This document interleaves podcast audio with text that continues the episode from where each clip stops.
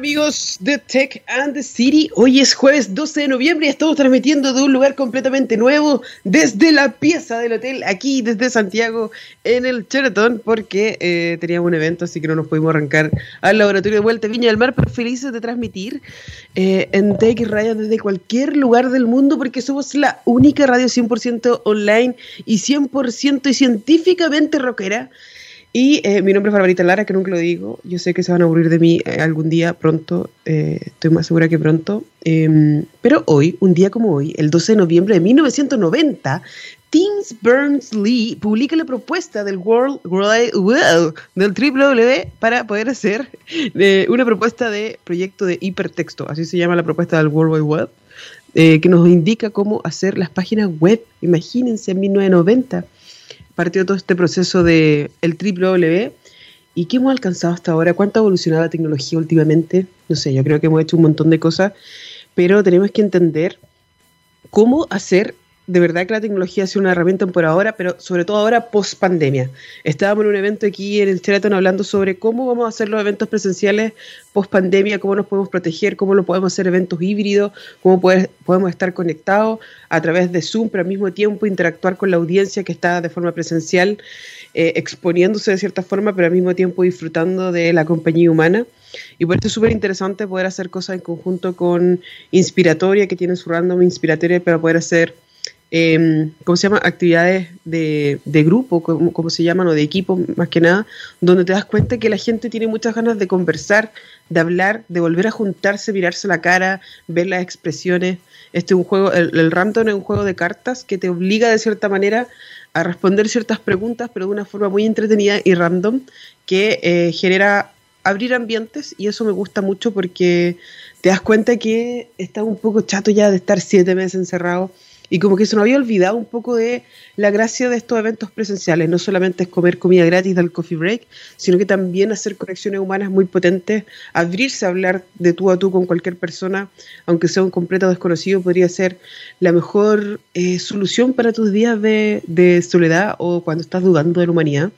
Y yo creo que necesitamos mucho eso, volver a confiar en los procesos, en las personas, en que sí podemos hacer y abrir el mercado con cuidado, pero eh, también entendiendo lo que dicen los expertos. Si los expertos dicen que no es el momento, hay que esperar un poco. Si es que los expertos dicen que deberíamos eh, tener presente que va a haber una eh, segunda oleada de infecciones, tenemos que tener cuidado también. Por eso es importante de que, que nos lavemos las manos, que ocupemos alcohol gel, que ocupemos las mascarillas, que ocupemos escudos faciales, todo lo que sea necesario para ir de a poco aprendiendo este proceso y si en el caso de que no sea ahora el momento, esperar pero aprender entre todos que podemos hacer innovación colaborativa, podemos aprender entre nosotros, porque estamos acostumbrados a hacer competencia, a no decir nada como que mi metodología es mía nomás y no se la va a compartir a nadie. Y no, pues, no tiene que ser así, tenemos que aprender a crear experiencias inmersivas eh, con tecnología, para la tecnología, para la gente, pero full, full enfocado en las personas. Entender que necesitamos conversar más y, comunicarnos. Estamos en, en momentos complejos de la sociedad donde, sobre todo acá en Chile, donde estamos viendo que tenemos que reescribir una constitución completa y todavía no nos ponemos de acuerdo y nos damos cuenta que eh, no queremos lo mismo de siempre, porque queremos cambiar las cosas y para ser agentes de cambio tenemos que movernos y hacer que las cosas pasen. Y en eso estamos, pues, mostrándole a la gente qué es lo que puede hacer, mostrándole a la industria cómo se podría empezar de nuevo, pero siempre con el foco en las personas, porque nunca se debería haber sacado el foco en las personas y es la base de la transformación digital, hacer un cambio organizacional profundo y ver lo bacán que somos los humanos y que por qué eh, extrañamente dejamos de ser comunidad. Así que los invito a hacer más comunidad, a escucharnos, a um, entendernos y hablar con, lo que, la gente que tienen al lado. Estábamos hablando ayer sobre lo fome que es ser profesor. Nos contaba la experiencia un amigo que universitario, que el profesor universitario, que nadie prendía la cámara, nadie interactuaba con él en el momento de hacer clase. Y es súper fome. Hay que ser completamente empático de que esto no es un problema de las instituciones, no es un problema del profe, es un problema de todo. Y para poder salir adelante tenemos que ser más comunidad y ser empático y entender de que el que está detrás de la cámara, el que se está esforzando por crear esta experiencia inmersiva, de verdad quiere hacer que las cosas pasen, que no nos sintamos tan mal, que no nos sintamos solos. Y por último, díganle hola, prendan la cámara un minuto y hagan como si están ahí porque ha sido difícil y vamos a seguir en esto Em, está claro que se viene una segunda ola, pero tenemos que aprender a, sacar nuevas medidas para poder trabajar en conjunto. Así que, nada, sea más comunidad, por favor. Y nos vamos con una canción que ya se me olvidó cuál es, pero el Gabriel está súper preparado en este momento para ponerle play a la canción. Nos vemos. Hola amigos de Tech and the City, hemos vuelto con nuestro invitado Manuel Moreno, que es CEO y fundador de Global Secure Academy, con más de 18 años de experiencia en ciberseguridad ofensiva y defensiva y posee más de 10 certificaciones internacionales y ha sido instructor de ethical hacking y un montón de weas que sabe este cabro tan buena onda como está Manuel. ¿Cómo te va ahorita? Bien, aquí. Muchas gracias por la invitación. Sí, gracias por acompañarnos. yo quiero que tú deslumbres a la ciudadanía con tus conocimientos de ciberseguridad y nos cuentes primero, como es tradición aquí en Tech and the City, quién es Manuel Moreno, además de esa presentación espectacular que te hice.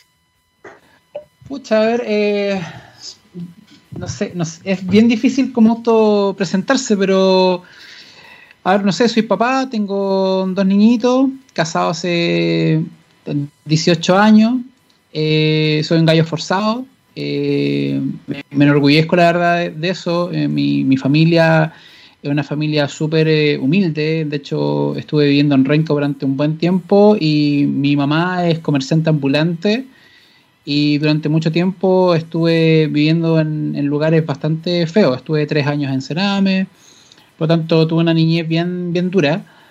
Eh, y en algún momento de mi vida tenía 17 años y tenía recién sexto básico, porque como que no tenía una red de apoyo ni nadie que me dijera estudia, hace cosas. Eh, entonces esa es como la otra parte. Yo soy un gallo esforzado, trabajador, eh, y, me sacaba la cresta, la verdad, haciendo todas las cosas que he hecho.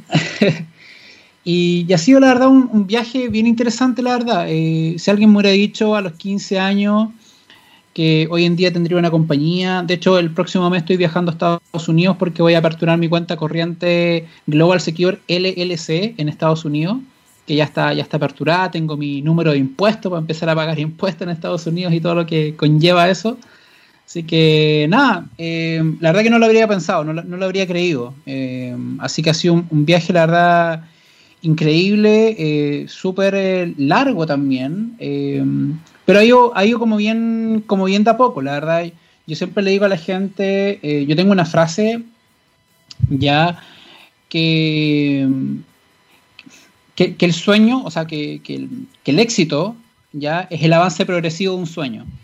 ¿ya? Y tiene mucho que ver con, eso, con que muchas veces tú sueñas algo eh, y tú dices, mira, es que me gustaría hacer tal cosa, me gustaría desarrollar tal idea y todo el tema, pero lo que yo creo que hace la diferencia entre un emprendedor, porque yo me considero que soy un emprendedor desde muy chico, porque desde muy chico he, tenido el chip de vender, de comercializar, de hacer cosas, hacer empresas, de hacer cosas al estilo. Eh, es que el emprendedor no se queda en el, en el sueño, sino que trata de materializarlo, ¿cachai? Sino que trata de decir, ya tengo esta idea, ya, ¿qué necesito para hacerlo?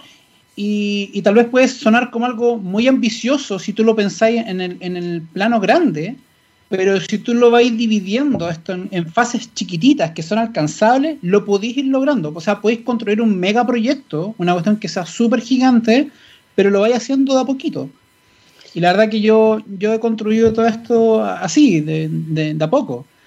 Eh, yo estuve hace poco hablando con alguien eh, que, está, que está actualmente en España, eh, tiene una compañía que está en cerca de 25 países, y me decían, oye, mi empresa, que, que es como parecía Boston Consulting Group, me decían, te, te conocen, pucha, conocen tu empresa y les encanta la, la, la, la, academia que tú tienes y todo el tema, y hay, ¿cómo se llama la empresa? No, esta empresa está en Boston, en Estados Unidos, y la verdad que yo no los conocía, pero me decían, no, pero no te preocupes que ellos te conocen a ti. Entonces es heavy que tú de repente con tu trabajo, con lo que tú haces, como que llegue tan lejos, llegue tan lejos más allá de lo que tú de repente puedas llegar a pensar. Eso, eso es como... ¿Cachaste, que... lo que pasa, Manuel? Que es como partiste diciendo que es difícil presentarse todo lo demás, pero estáis dando la vea charla motivacional, ¿cachai? no es tan difícil cuando uno se da cuenta que, que pucha, que después de sacarte la cresta avanzáis y, que la tecnología realmente puede ser una herramienta empoderadora y eso es bacán. Pero eh, quería preguntarte antes de que hablemos de, tu campo, ¿cómo, ¿cómo, te enamoraste de la tecnología? ¿En qué momento existe esta, este amorío? ¿Cómo fue tu, catapulta para poder salir adelante, para poder salir de, tu historia y todo lo demás? Porque ya, los contaste un poco y, te felicito por ser... Em, por, por, dar la batalla, ¿cachai? Porque uno simplemente puede decir, no, no tuve las oportunidades, ¿cachai? Es fácil decirlo, no tuve las oportunidades, pero si tú te parás al frente de la vía y querías hacer algo, lo, haces igual, eso yo lo encuentro súper valorable. Así que cuéntanos un poquito de dónde nace este amorío con la tecnología.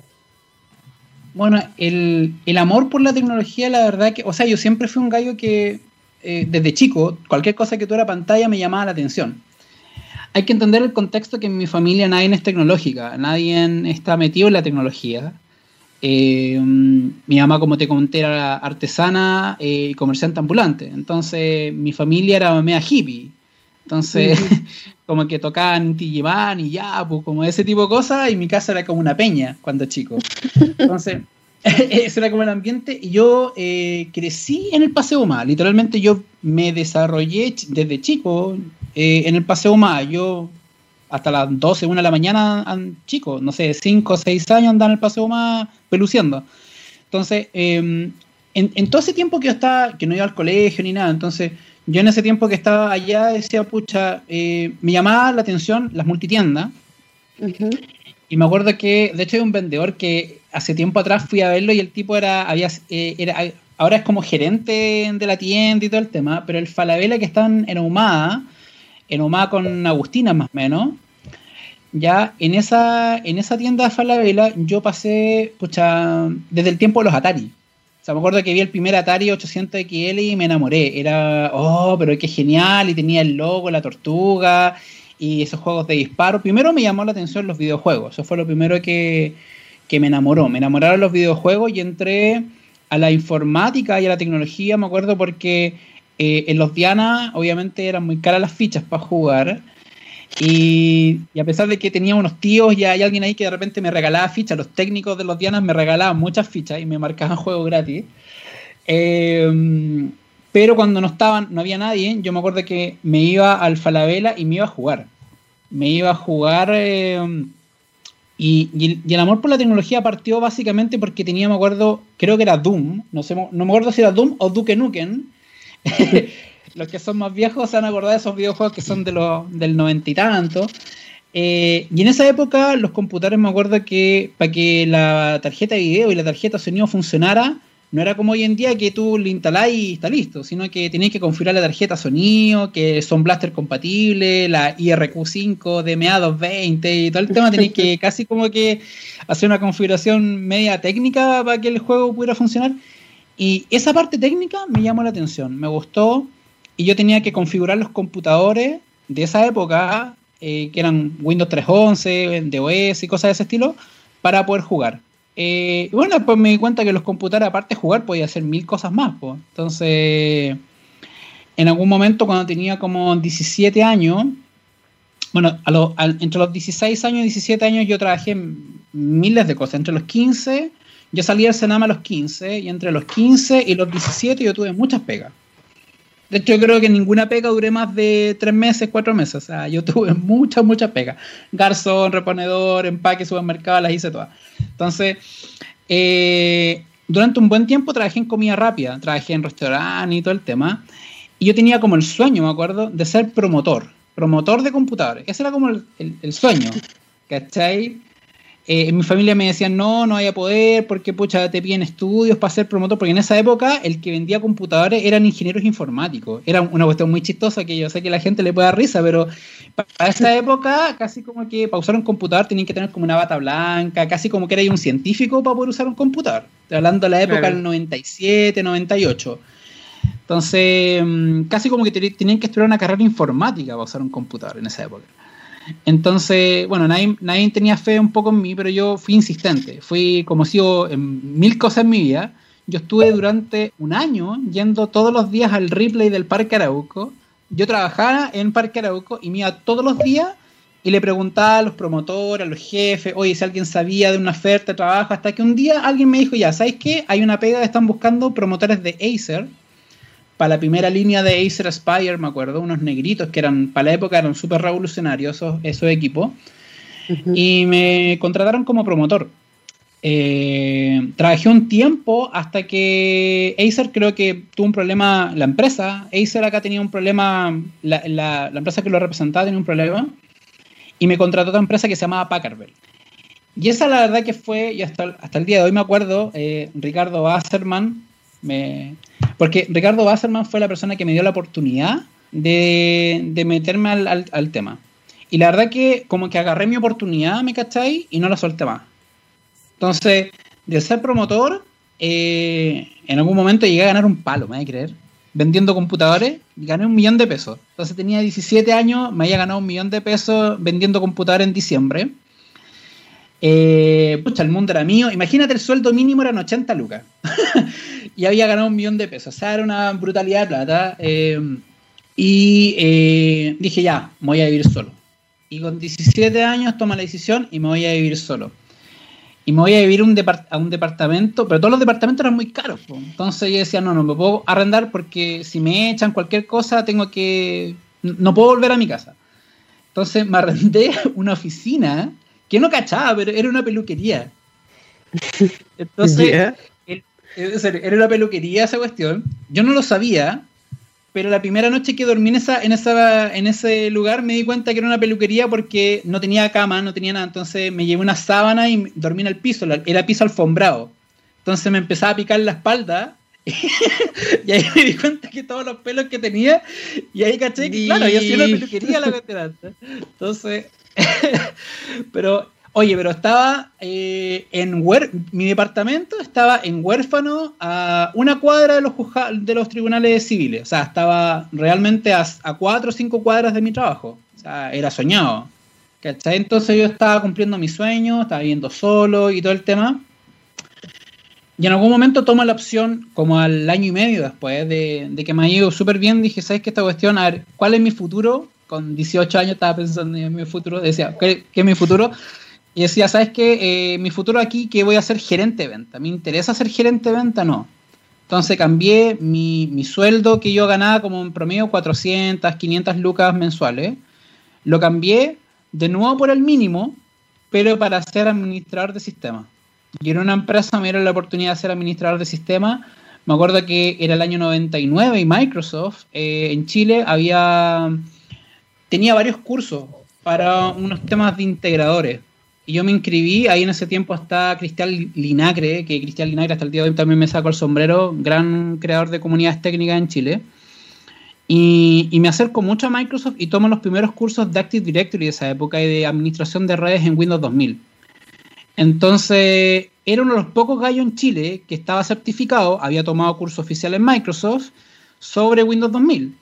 Entonces, a pesar de que eh, yo todavía no tenía título universitario ni, ni nada, eh, la compañía internacional Unisys me contrató para hacer un proyecto como jefe de proyecto en COPEC, para migrar la plataforma que tenían ellos en COPEC de todas las estaciones de trabajo a Windows 2000.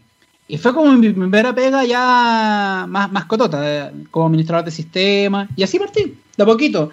Yo en mi vida me he llenado, como no tengo el título hasta el día de hoy, eh, me llené de muchas certificaciones, por eso que tengo tantas. y de hecho hay varias que en realidad las, las, he expirado y no las he renovado. Y he tomado varios, varios, varios cursos. O sea, yo creo que debo haber tomado en mi vida unos 40 cursos y todo el tema. Eh, tal vez un poco más.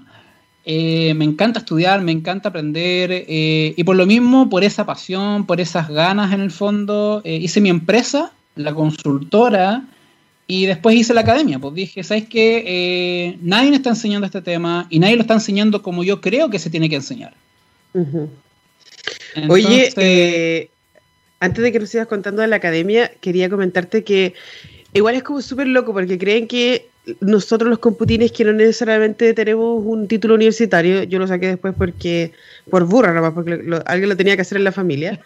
Eh, pero eh, creen que como que no estudiamos, pero es nada que ver, pues nosotros pasamos estudiando y aprendiendo todo el tiempo, perfeccionándonos, estando al día, buscando qué cosas eh, entender y, comprender para crear incluso nuevos mercados, como lo hiciste tú, eh, o, o, crear una nueva academia en específico, aprovechando la oportunidad ya que tenías un conocimiento en específico. Y, y es raro porque... A, países como Chile es uno de los países que, ah, es que si no tenías la casa propia, que si no fuiste a la universidad, si no conociste a alguien, no eres exitoso. Y es como, no, weón, no es así. Está ultra demostrado. Tú eres un caso de eso y también me pasa a mí, onda, el mejor ingeniero que tengo en, en mi empresa, eh, el loco autodidacta y lo llaman todas las semanas de Facebook porque el loco es bacán.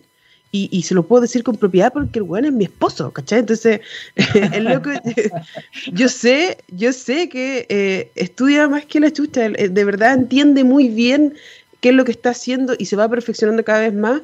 E incluso yo, aunque yo fui a la universidad, yo siento que él está mejor preparado si es que está siempre, constantemente aprendiendo. Y eso es una de las cosas que nosotros tenemos que entender, que la educación también cambia, como que las personas que, que, hemos sido autodidactas por mucho tiempo estamos acostumbrados a aprender, pero también está un gran, una gran parte de la población eh, recién entendiendo así como, ah, el, mi título no me define, como que yo puedo aprender cualquier cosa en cualquier momento de mi vida. Y es como, sí, eso es lo que habíamos estado intentando decirle al mundo hace muchos años, pero qué bueno que por lo menos ya estemos llegando a ese momento en que podemos pescar la tecnología como una herramienta, como una plataforma, como una catapulta, para conseguir otras herramientas para hacer lo que quieras, exactamente lo que quieras. Pero cuéntanos un poquito. sí, me frustra, sí, sí complementando lo que estás diciendo tú, me frustra mucho cuando de repente veo jóvenes que tienen, estudiaron la carrera de ingeniería, salieron acá, vienen a buscar pega acá a la consultoría y todo el tema, y me dicen, mira, esto eh, no me lo pasaron en la universidad, me gusta mucho, pero no lo, no lo estudié porque no me lo pasaron. Entonces yo quedo así como, pero si te gusta, ¿por qué no lo aprendí? O sea, te creo en, en, la época, en la época que ah, yo tengo 42 años, entonces en, en, en los 90 no existía Google, y todo lo tenía que buscar, me acuerdo, por revistas. Había unas revistas como de tecnología, las revistas de Linux y todo el tema. Entonces tú como obtenías el conocimiento por medio de revistas. Pero hoy en día el acceso al conocimiento está a un clic de distancia de lo que se te ocurra, realmente de lo que se te ocurra. Entonces hoy en día eh, eh, es solamente interés. Te tiene, te tiene que interesar y te tienes que comprometer. Eso, eso de repente me parece que a, los cabros más jóvenes de repente les falta un poquito eso, como comprometerse y decir ya, eh, voy, a, voy a hacer esto y, lo, y, voy a comprometer y lo voy a hacer, en el fondo. Que... Sí, algunos dicen que estas generaciones son que lo quieren todo listo, porque que quieren que le den todo en bandeja, que le enseñen, que le digan lo que tienen que hacer. Y yo les tengo un poquito de fe, pero hay que, hay que moverle el piso y mostrarles casos como el tuyo, eh, que sí, que sí se puede salir adelante, que no necesitas un título para hacer nada en la vida, que, puedes crear incluso tu propio imperio. ¿Cómo lo es eh, tu academia Global Secure? Cuéntanos un poquito por qué la ciberseguridad, de dónde viene eso, qué es la ciberseguridad primero. bueno, la ciberseguridad obviamente yo creo que la gran mayoría las, lo, entiende como el tema de seguridad en la información o en los sistemas informáticos. Eh, está muy asociado al tema de hackeo o al tema de eh, ataques informáticos a las compañías y todo lo demás. Bueno, me llamó la atención desde siempre, ¿eh? Eh, pero yo te puedo decir de que inicialmente yo cuando partí en tecnología, mi idea no era directamente trabajar en ciberseguridad. O sea, de hecho, yo llegué a ciberseguridad porque mi, por así decir, mi hambre de conocimiento siempre me fue moviendo. Por ejemplo, yo partí, primero mi tema era aprender administración de redes. Después me metí con servidores Linux. Después me metí en redes Cisco. Y después me metí con firewall y con productos. Y me pasó que llegó un momento en que ya no tenía nada nuevo que aprender. O sea, habían ya como que todas las cosas de base ya, la, ya, ya como que las dominaba. Y, y, estaba el tema de la ciberseguridad, como que estaba por ahí todo el tema. Y dije, ¿sabes que Ya me voy a meter a ciberseguridad porque se ve que es súper desafiante, se ve que es interesante. Y me metí por el desafío. La verdad que me metí por el desafío y, es impresionante porque la ciberseguridad eh, es tan amplia, es tan amplia que tú empiezas a estudiar un tema y, esta cosa se empieza a abrir, abrir, abrir, abrir, abrir, abrir y no termina nunca. O sea, eh, yo he llegado a hacer cosas re locas que creo que en algún momento creo que lo, conversamos. Yo presenté un proyecto en la Ecoparty, el 2015. Ecoparty es la conferencia de hacking eh, más grande de Latinoamérica. Van los mejores speakers del mundo a esa conferencia. Y creo que desde el 2015 que no va otro chileno. Entonces, eh, estábamos con Francisco, que Francisco trabaja, trabaja, de hecho, actualmente en un telco, él es ingeniero de, en redes de telefonía, y montamos una celda de telefonía celular falsa usando software Defined Radio con SDR, específicamente con la Blade RF que permite transmisión y recepción al mismo tiempo, y montamos una, una celda falsa eh, con 2G para darle eh, telefonía a un teléfono y de hecho en Argentina simulamos la red de Claro. Entonces yo me compré una SIM card de Claro y el teléfono por potencia se conectó automáticamente a mi salda falsa. Yo le di acceso a voz, acceso a internet y me pinchó un, correo electrónico que me mandé a, por medio de esta misma celda falsa y capturé los datos de un correo electrónico. Está en un video en YouTube, en mi canal de YouTube. Yo tengo Manuel Moreno en YouTube, tengo un canal, ahí está esa, esa charla.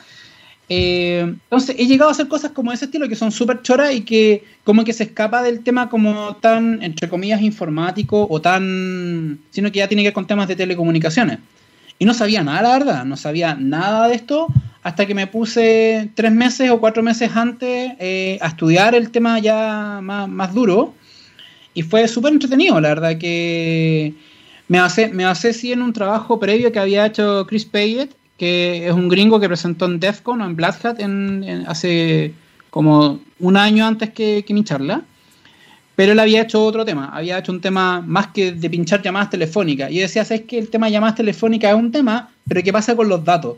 Porque hoy en día los smartphones tienen, tienen datos, entonces si podéis pinchar una llamada telefónica, también podéis pinchar datos y, si podéis capturar algún tipo de información, sería, sería choro. Y ahí, ahí hicimos ese, ese tema y, y nada, me llevó hasta la India. Eh, el gobierno de la India me, me, invitó y presenté también una conferencia de ciberseguridad por allá. Así que yo creo que lo que me enamoró de la ciberseguridad es que es apasionante, es desafiante y está constantemente evolucionando. Hasta el día de hoy no me aburro de la ciberseguridad. O sea, y de hecho cada vez que aprendo más de ciberseguridad como que me doy cuenta que me falta más todavía por seguir aprendiendo. O sea, hoy en día hay ciberseguridad en los automóviles, por ejemplo, hay gente que hackea autos, los hackea de forma remota, eh, se mete a los autos.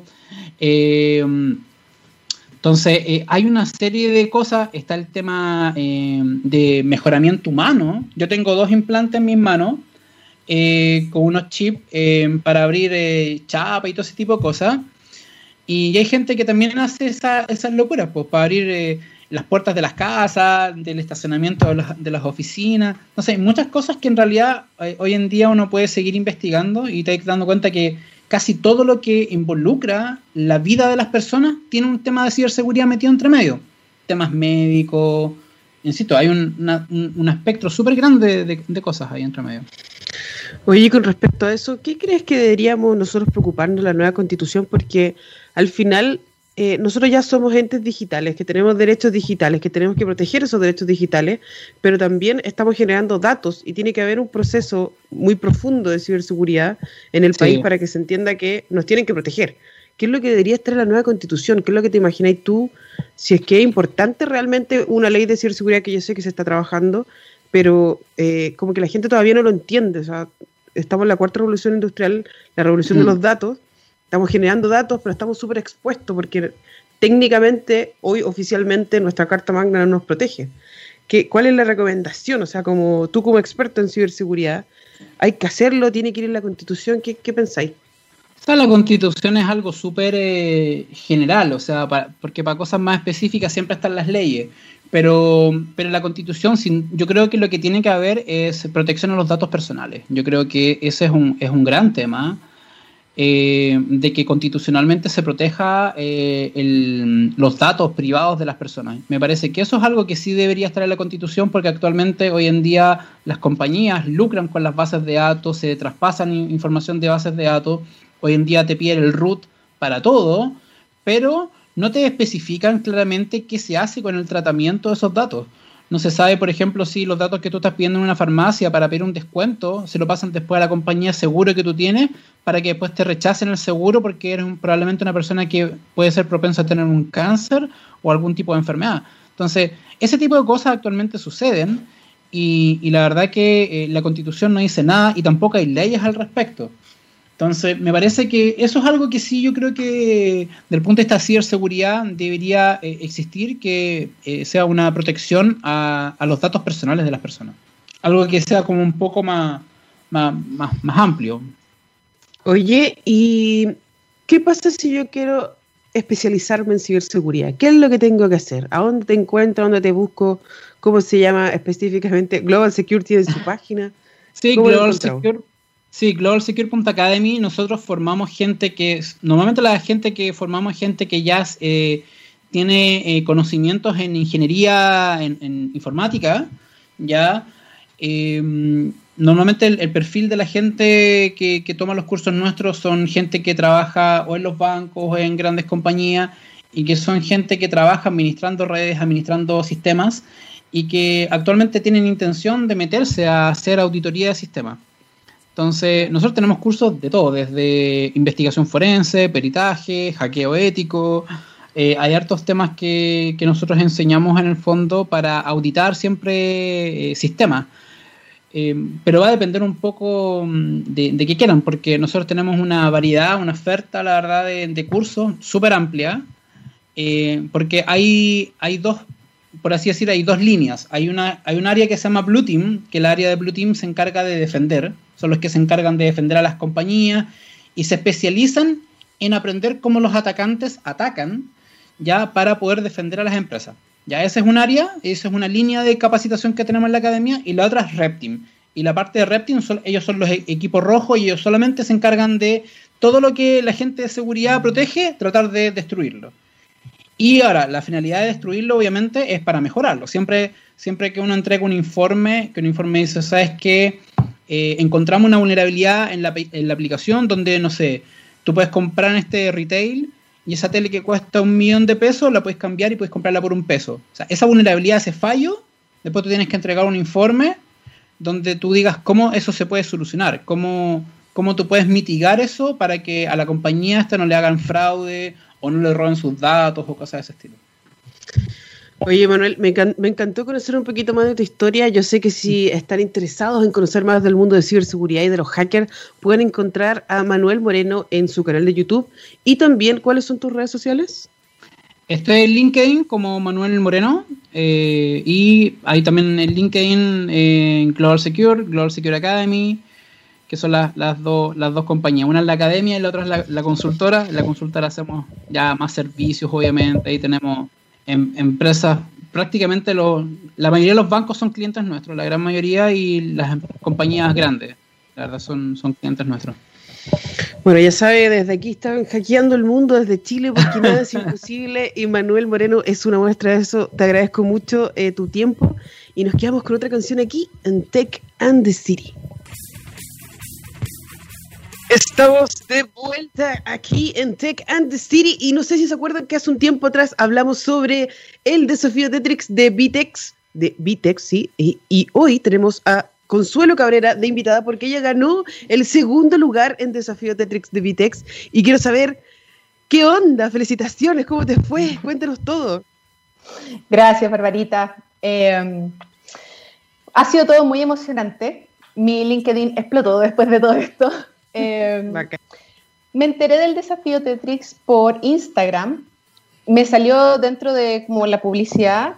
No pesqué la primera ni la segunda vez, pero me pareció una tercera vez. Y dije, ya, ¿qué es esto?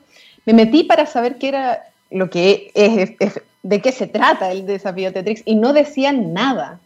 Mm. Entonces, había como algo que iba a suceder, tenía que ver con la tecnología, con el e-commerce, con la transformación digital, eh, y si te interesa, pon tus datos aquí y había un formulario. El formulario era muy cortito, tenía como, ponga su nombre, la universidad y, creo que el correo, el correo y el número de teléfono, solo el correo. Y me inscribí. Y pasó un tiempo, pasó harto tiempo. Y de pronto me llegaron unas preguntas.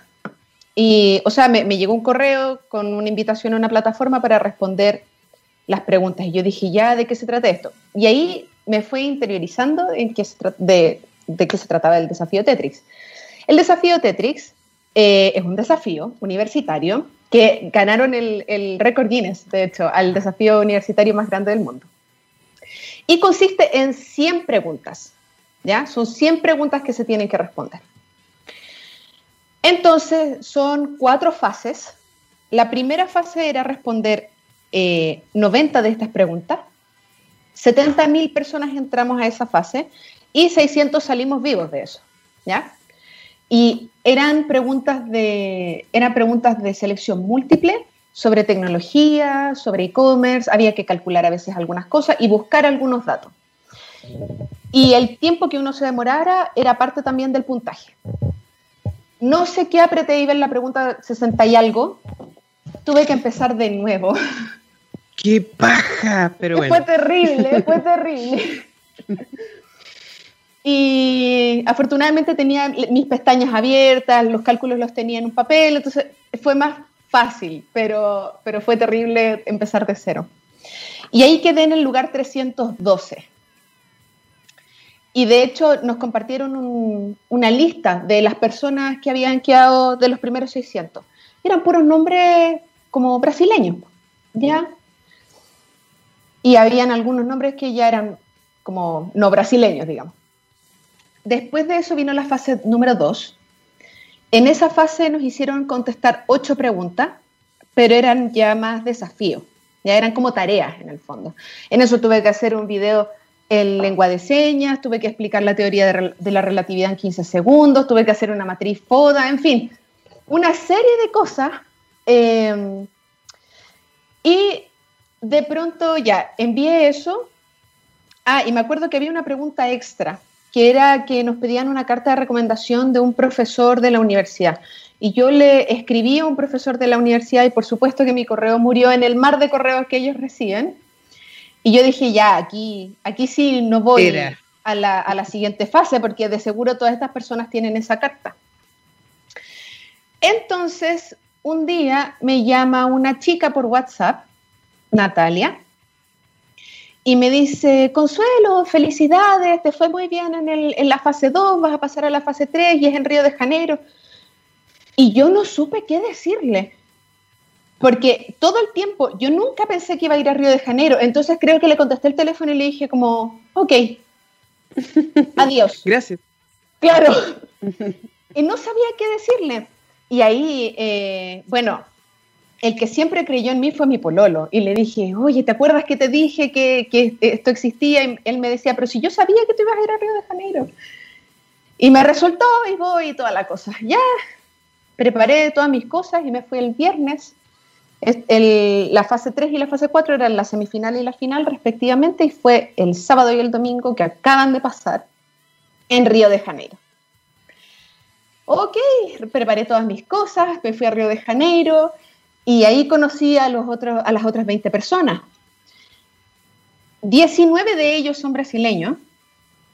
El otro chico que es el tercer lugar, Lloyd, él es venezolano, pero estudia en Colombia. Y yo. y eso somos todos. Oye, espérate, espérate. ¿Y viajaste a Río de Janeiro hace muy poco con la pandemia y todo lo demás? ¿Estáis bien? sí, estoy bien. Me hicieron el PCR y me hicieron el ah, test rápido y ya estoy Estoy bien, no COVID, no hay COVID. Eh, porque Natalia me lo dijo, si tú no quieres venir, no te preocupes, vamos a hacer que tú puedas participar desde tu casa y yo. Es que cómo no voy a ir, o sea, son como esas experiencias que, que se dan una vez. Si no fuera, o sea, me, me arrepentiría toda la vida. Y qué gusto que fui, porque conforme avanzaba en la fase, y fui entendiendo un poco más lo que era el desafío de Tetris, entendí que hay mentores, ¿ya? que ellos le llaman los sensei, que es el jurado finalmente. Y hay una persona que estaba en este conjunto de senseis que a mí particularmente me interesaba conocer, que se llama Rachel Maya. Si no saben quién es, googleenla, pero yo les voy a decir así rápidamente quién es. Eh, fue CEO de Lacoste, de Tiffany Co., de eh, Pandora, los de las pulseras, ya eso. Eh, tiene una ONG, una consultora, y es la presidenta del Consejo Asesor de UNICEF. Y mi sueño de vida es trabajar en UNICEF. Entonces yo dije, tengo que ir a Río de Janeiro y conocer a esta persona. A eso tengo que ir. O sea, si gano, bien por mí, pero yo tengo que ir a conocer a esta persona y encargarme de que ella sepa quién soy, cuál es mi nombre y cuál es mi cara. Entonces fui a Río de Janeiro, en la, semifinal nos fue súper bien. No, a mí me agruparon con Lloyd, que es el chico venezolano, y con Gaby, que es la ganadora. Éramos Team África. Uh, Team África. Eh, nos hicieron hacer, o sea, nos hicieron responder unas preguntas y funcionamos muy, muy bien. Eh, nosotros teníamos una traductora todo el tiempo para facilitar las comunicaciones, pero a pesar de eso, nos comunicamos muy bien. Eh, pocas veces ella tuvo que realmente como decir lo que, lo que el otro se estaba refiriendo porque estábamos muy en sinergia. Y, y bueno, nos fue muy bien. Éramos el Team África y me acuerdo cuando estaban diciendo quiénes pasaban a la siguiente fase. Eh, Mariano, que es el CEO de, de Vitex, dijo ya, eh, el siguiente grupo que va a pasar, que es el, el ganador de esta fase, dio un número, algo así como tienen 3.3, eh, no me acuerdo si kilómetros cuadrados, ya ni me acuerdo. Y Lloyd tenía abierto en el teléfono los datos demográficos de, de África. Y todos sabíamos que éramos nosotros y nos miramos. Nos miramos, Lloyd, Gaby y yo nos miramos.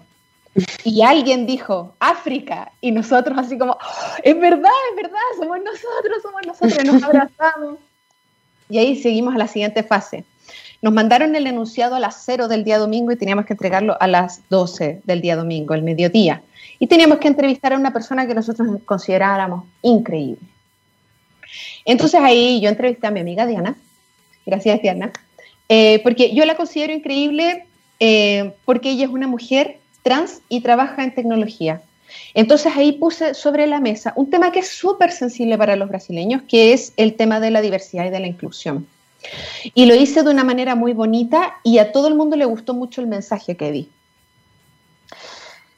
Y así fui a la, a la final y, y, Gaby ganó, pero, pero quiero decir algo, que yo quería que, que Gaby ganara. Que ganara. Sí, yo siempre le dije a todo el mundo así como, esta, esta es la, la persona que tiene que ganar. Oye, pero qué, bacán, porque nosotros estamos promocionando esto porque queremos que los adolescentes, adolescentes, ¿cachai? Los jóvenes también se involucren en la tecnología y que aprovechen estas oportunidades y, podemos demostrar que efectivamente si no hubieses participado en esto, si no hubieses ido arriba, no hubieses conocido a esta persona, no hubieses hecho lo que hiciste y no hubieses aprovechado la oportunidad. Y estamos para eso, hay que aprovechar la oportunidad. ¿Qué significa ser segundo lugar? ¿Te dieron algo? ¿Un, ¿Me dieron un, un galvar, un diploma? Me dieron un montón de libros, me dieron unos cursos que eventualmente tengo que gestionar porque la verdad ni siquiera he tenido tiempo para ver eso. Pero para mí lo más importante es que después de que terminó la premiación, ya nos abrazamos y, y Gaby, Gaby habló, yo hablé, todos hablamos, digamos. Eh, se había terminado el, el, concurso. Entonces estaban todos conversando y yo veo a Rachel eh, que por supuesto estaba rodeada de un montón de personas, porque ¿quién no querría hablar con ella? Entonces yo le estaba buscando, pero ella me estaba buscando a mí. Y es como, ella es una mujer muy alta, ¿ok? Mide como dos metros. Entonces extiende su brazo y va y pasea a todo el mundo que estaba alrededor de ella y me agarra y me dice, tú ven para acá. Y conversamos y nosotros teníamos una tarjeta acá eh, que decía nuestro nombre. Entonces ella tomó esta tarjeta y escribió su correo ahí. Y me dijo, no te preocupes, eh, quedemos en contacto, yo te voy a ayudar a entrar a UNICEF, eh, yo te voy a mentorear, eh, vamos a seguir en contacto. Y yo así llorando de verdad. yo creo que sigo llorando, sigo llorando pero internamente, digamos. sigo llorando por esa por ese contacto. Hace poco le escribí, me escribió de vuelta y sabía quién era yo. Uy, qué bacán, qué bacán que hayas podido aprovechar la oportunidad de estar en Desafío Tetrix de Vitex. Y eso es lo que tenemos que hacer, por pues, aprovechar la oportunidad y no dejar que pasen al frente de nuestras narices. Te agradezco mucho, Consuelo, que puedas habernos contado tu experiencia. Eh, ya saben, tienen que estar más atentos a lo que pasa aquí en Tecan de City porque pueden hacer como Consuelo, que cambió su vida, un viaje a Río y ahora pronto va a estar trabajando en UNICEF.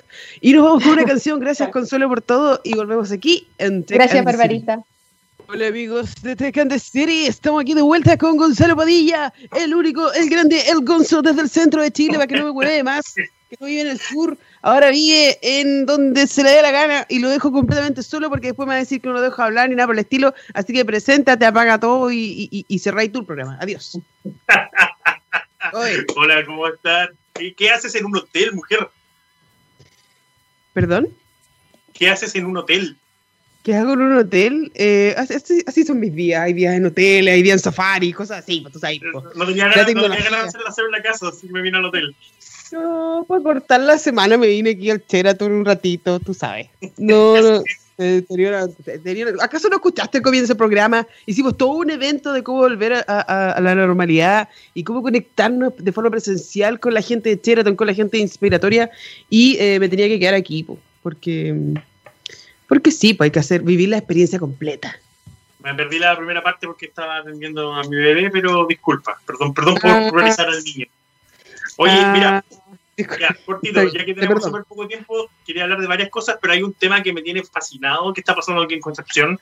Hay una pequeña startup que hizo su propio spin-off y creó, sacó un juguete que lo van a lanzar dentro de las próximas semanas, quieren tenerlo listo para Navidad, que es, el, es un kit de, para armar un auto electrónico. Ellos son ElectroKit, es el nombre de, la empresa, y eh, tienen esta maravilla de auto que está basado en piezas armadas, eh, impresas en 3D y con un sistema que básicamente te introduce, introduce a los niños al mundo de la electrónica, con eh, lo básico en programación y, y, obviamente de aplicaciones móviles porque el, el, robot en sí se maneja con una aplicación móvil.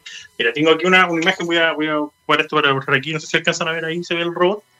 Chiquitito. Y punto car, sí. ¿Viste?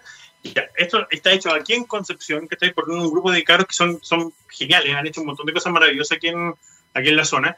El, quiero eh, darle el máximo de difusión posible porque encuentro que la, idea es genial. Yo estoy esperando que lancen la, la preventa luego porque quiero tener uno de esos para poder jugar y transformarlo en lo que yo quiera después. Y pueden seguirlo, mira, tienen su Instagram, me están metiendo aquí para que no quiero darlo erróneamente, el Instagram es ElectroKids con K guion abajo final, ElectroKids. Ahí lo encuentran en Instagram para que lo puedan seguir. Estén atentos cuando lancen su cuando lancen la venta. Tengo entendido que van a ser unidades limitadas. Si no me equivoco, van a empezar el proyecto con 100 unidades a la venta. Así que hay 99 disponibles porque voy a reservar una sí o sí. Y eh, encuentro con una excelente posibilidad. Yo siempre desde niño he sido fanático de los juguetes electrónicos, especialmente estos que te hacían eh, desarmar cosas y armar cosas. Así que um, encuentro que es una excelente opción para, para, esta Navidad, además de colaborar con, obviamente, con, con emprendedores y una startup eh, eh, de acá de la región, del centro de Chile, que es Concepción. Así que yo le tengo harto cariño a, este, estos cabros de la empresa que vienen, que generó el spin-off, que es que son los chicos, oh, se me fue el nombre, eh, van a, la van a, se van, se van a lucir. Encuentro que va a ser un excelente producto, encuentro que va a ser la primera parte, creo que va a ser la primera parte de una serie de proyectos que van a empezar a lanzar después, que que no me cabe duda que van a ser manera siendo exitosos. Y si está hecho en Concepción, está hecho, está hecho bien, obvio, obvio. Está hecho con cariño del sur. Porque Está hecho un cariño del centro. Y el cariño del sur siempre es así, ya saben, ya. Si usted quiere conocer más sobre este gran proyecto, vétase a Electro Kids, ¿con ese? ¿O, con, o Electro, Kids nomás? Electro Kids. guion bajo. Electro Kids con guion bajo en Instagram, pero lamentablemente, aunque ustedes amen al Gonzalo, tenemos que irnos. Pero si nos quieren escuchar más seguido a nosotros juntos, en algún momento vamos a sacar los beta testes porque ya tenemos logo, ya estamos todos listos y vamos a salir pronto al aire. Gracias por acompañarnos todos los jueves aquí en Tech and the City. Gracias por querernos, gracias por conectarse y gracias por em, ocupar la tecnología como un medio de empoderamiento y para cambiar el mundo. Los queremos. Adiós.